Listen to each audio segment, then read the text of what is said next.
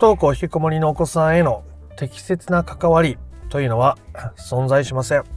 どうも、不登校引きこもり専門カウンセラーの曽太郎です。まあ、適切な関わりがないっていうと、ちょっと混乱を招いてしまうかもしれないので、言葉を付け足しておきたいと思いますが、それは、まこうやって関わればいいみたいな、この言葉使えばいいとか、この言葉が良くないっていう、そんななんかこう確一的なあ対応じゃないっていうことですね。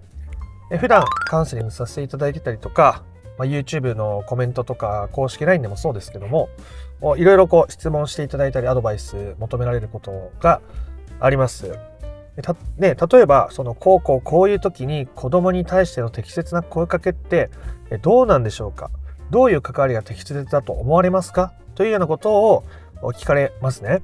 で先回りしないようにとか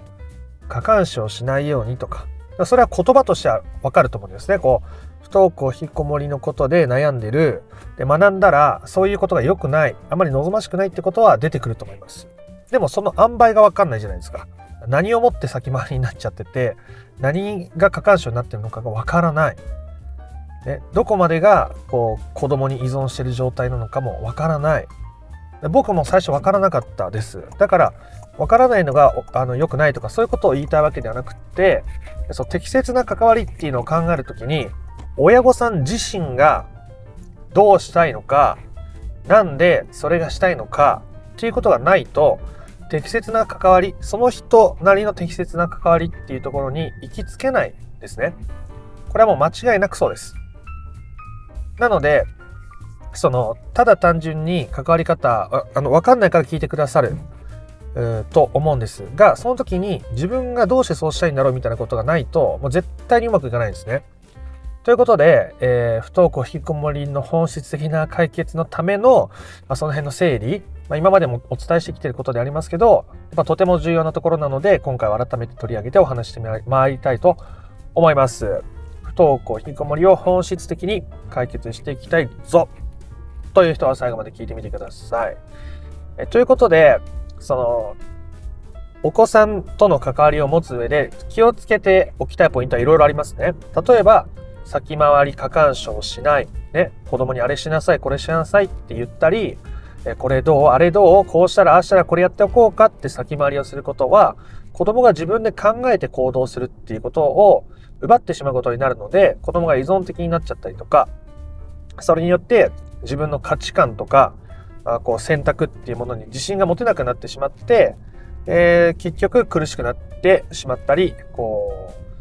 表情がなくなっていったりこう自発的な行動が少なくなっていったりしてしまうわけですね。だから先回り過干渉良くないですよね。えー、じゃあ親御さんがあ子供のためを思ってねいろんなことをやる。先回りじゃないと思うけどいろいろやりたくなっちゃうんです。でそれで親御さん自身があ自分を消耗させてるんだったら結果的にやっぱりいい方向に行きづらいんですよね。例えば頑張って料理、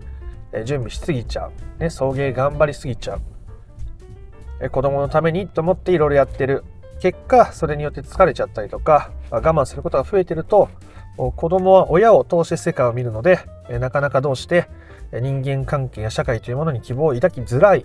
わけです、まあ、結局希望を抱くか抱かないか子供の問題なので、えー、親としてできる最大のことがあるとしたらそれは親御さんが自分が幸せに生きるとか自分の人生を充実させるとか自分がしたいように生きるとか自分を自分を嫌なことから遠ざけてあげるとかそういったことになっていくわけです。ね。ってなると親御さんが、ね、悩んでいるその人自身親御さんがどうしたいのかこうしたいのかそれってどうしてなのかっていうことを判断していかないと見つめていかないとどうしようもこうしようもうんともすんともならんわけです。これはもう本当にそうです。例えば、あの、一休さんの有名なね、あの、僕も子供の頃アニメで見てましたけど、割とあれ最初か序盤だったと思うんですけど、ね、有名な話ありますよね。一休さんが、お殿様だかなんかに呼ばれて、トンチが効く坊主がおるらしいぞと呼ばれて、この屏風に立派な虎が書いておると。ね、あお前がそんな有名なあ賢い坊主だったらこの虎捕まえてみろと。したらあ、一休さんは、あじゃあこの屏風から虎出してください。そしたら僕捕まえますんで、と言って、ああ、確かにトンチの効いた坊主だな、みたいなあ話が確かあったと思うんですけど、これと同じことだと僕は認識しています。クライアントさんが、親御さんが、どういう声かけや関わりが適切ですか？って聞いてきたときに、親御さんが、ここまでは自分としてはできると思うんですけど、こういうふうに考えていっていいのか、どうですか？って聞いてもらったらわかるんですけど、それがない状態ですね。自分はどうしたいとかこうしたいとかをなしにして、どういう関わりがこの子にとって適切ですか？って聞かれてしまうと、聞かれてしまうと、それは屏風から虎が出てない状態なんです、僕からしたら。どうしようもないです、それじゃあ。だってあなたがどうしたいか、こうしたいかがないのに、仮にですよ、じゃあ、その子供の発達の特性とか、あ生来持っている性格とかに対してこういう関わりがある程度大切だと思いますよっていうこうぼぼやけた回答はできますけどそうするとこう具体的にねこう面と向かってじゃあ食事のことお小遣いのこと将来のこと進路のこと留年するのかゲームのことスマホのことやっぱ話せなくなっちゃうわけですよね。その時に親御さんがあ自分が無理ない範囲でしかやらないっていうことがむしろ大事だったりするので子供のためにこの子の特性にこれが合ってるからそれに合わせて私もこうやって頑張って考えてってやるとどんどんどんどんまたそれはそれでこうまた気が付いたら重くなっちゃってて、えー、子供との関係がうまく築きづらくなっちゃったりするんですよ。ね。子供のことを理解してその特性に合った関わりをしようっていう心意気ってとても大切だと思います。ただ親御さんが自分自身がどうなのかっていうことを気づけないならその適切な度合いがわからないので結局物事は難しくなっていってしまうわけです親御さんとしては子供に合った、ね、この子の個性性格今まで積み上げてきたものに合わせてケアをしてあげたい関わりを持ってあげたい促しをしてあげたいと思うならまず何より親御さんが自分自身に対してケアをするということが必要になるわけですね。まあ、これは不登校引きこもりでずっと僕話してますけど、不登校引きこもりじゃなくても全部そうです。ね。相手を思うならまず自分を思えないと。相手のことを思うことすら、また難しくなってしまうわけです。だから、その親御さんがどうしたらかいいかっていうことを考える。ね。だって僕は仮にこうやってこうやって、ああしてこうしてってやったって、子供のちょっとした一挙手一投足発言の一つ二つ変わっただけで、またこちらとしても子供にどんな言葉をかけていいのか、それに対してどう反応したらいいのかっていうのって変わっちゃうじゃないですか。ね。そのイレギュラーなことが起こる可能性が多すぎて、確一的な言葉とか対応だけ考えてると、絶対対応できないですよ。その近しい人間関係の親子なんていう距離感において小手先のそうしたものは役に立たないことはとても多いです。もちろん先回りしないようにとか過干渉しないようにって意識して取り組むことはとても大切だと思いますけどあまりに具体的すぎたりとか確一的なものを求めるっていうのはやっぱどこか表面的なテクニックをなぞるだけになってしまって、えー、臨機応変な対応ができなくなっちゃうのでやっぱりそこは自分がどうしたいのかね、自分はやっぱりここまではできない。ね、子供がご飯作ってほしいって言うけど、やっぱりご飯作るのは私負担で無理。めちゃくちゃ正直にいいと思います、僕は。めちゃくちゃいいと思います。ね。例えば、あ僕のへんてこな話を少ししておきたいと思いますが、僕はあの母親がすごく海外式料理を作ってくれる人だったんですね。で、父親は、まあ母の母親の料理に、えー、結構ケチをつける人で、こんなくせ魚のこんな、お前食えるか？とか言って、こんな下げろとかっていうようなことをやる人だったんですよ。まあ、今でもやりますけど。あの、で、いや、ひどいなと。ね。仮に魚が生臭くてもそれはなくない？とか僕は子供ながらに思っていて、で、まあ母の料理も好きだったし、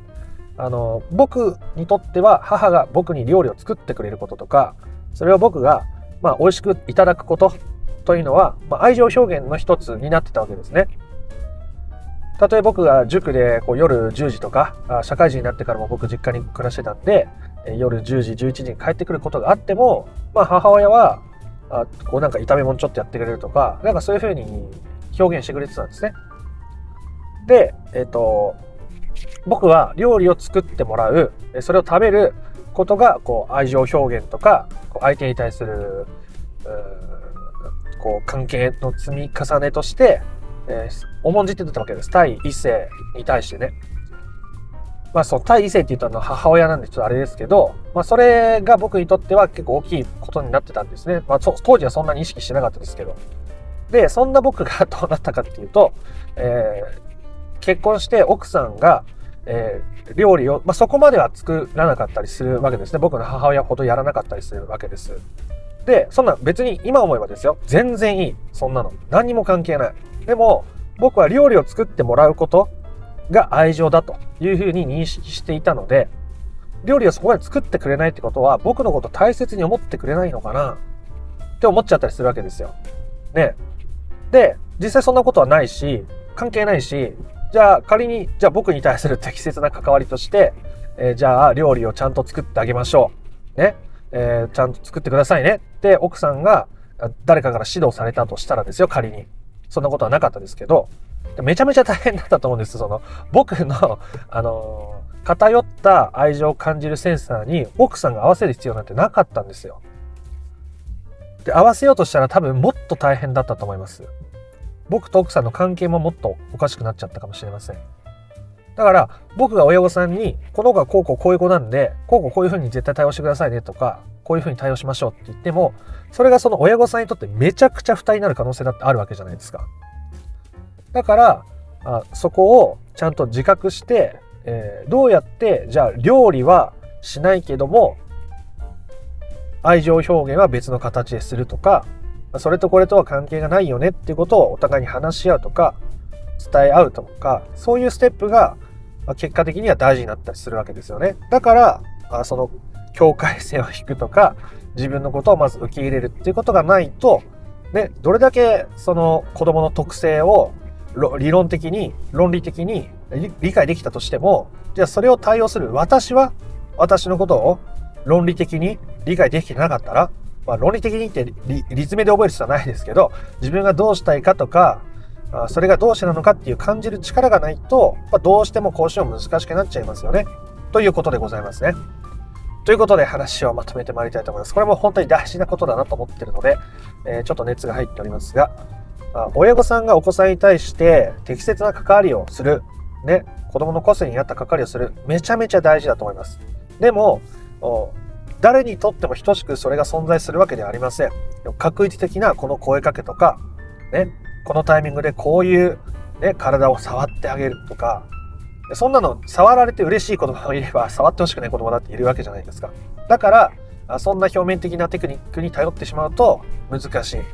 もっと離れた関係性だったらそういうのがうまくいくこともありますよ。まだ関係値が浅いとか、よくわからない人間関係の中でそうしたテクニックが有効に働くことはありますけど、親子っていう近しくしかも今まで関係性が積み重なってる中でそうした表面的なテクニックに頼ると、結果的に問題が悪化することの方が圧倒的に多いし、まあ、そういう親御さんを僕は見てきたので、まあ、それはやっぱり、あのー、手放していく。その、自分が子供にどうしたいのか、まあ、子供の個性を理解しようとした上で、自分の個性は、自分に適切なケアは、自分が今子供にどうしたいので、それってどうして私はそうしたいんだろう？不安からなの？自分無理なく別にこれだ、これくらいだったら、ね、子供は別にそれを食事準備して食べようが食べまいがどっちでもいいけど、まあ、置いとけるかな？あ、じゃあ、私これは、えー、子供に対して見返りを求めずに、先回り過干渉にもならずにやれてるから、やってみようかなってやれる。まあ、最初はこうやってね、言語化したりして、言葉にしてみたりして確かめるって作業は必要かもしれませんが、まあ、だんだん慣れてきます。この辺は積み重ねていけば積み重ねていくほど、無理なく自然にそういう部分を選択できるようになっていくわけですね。まあ、最初はなかなか難しいって感じる方がほとんどですけど、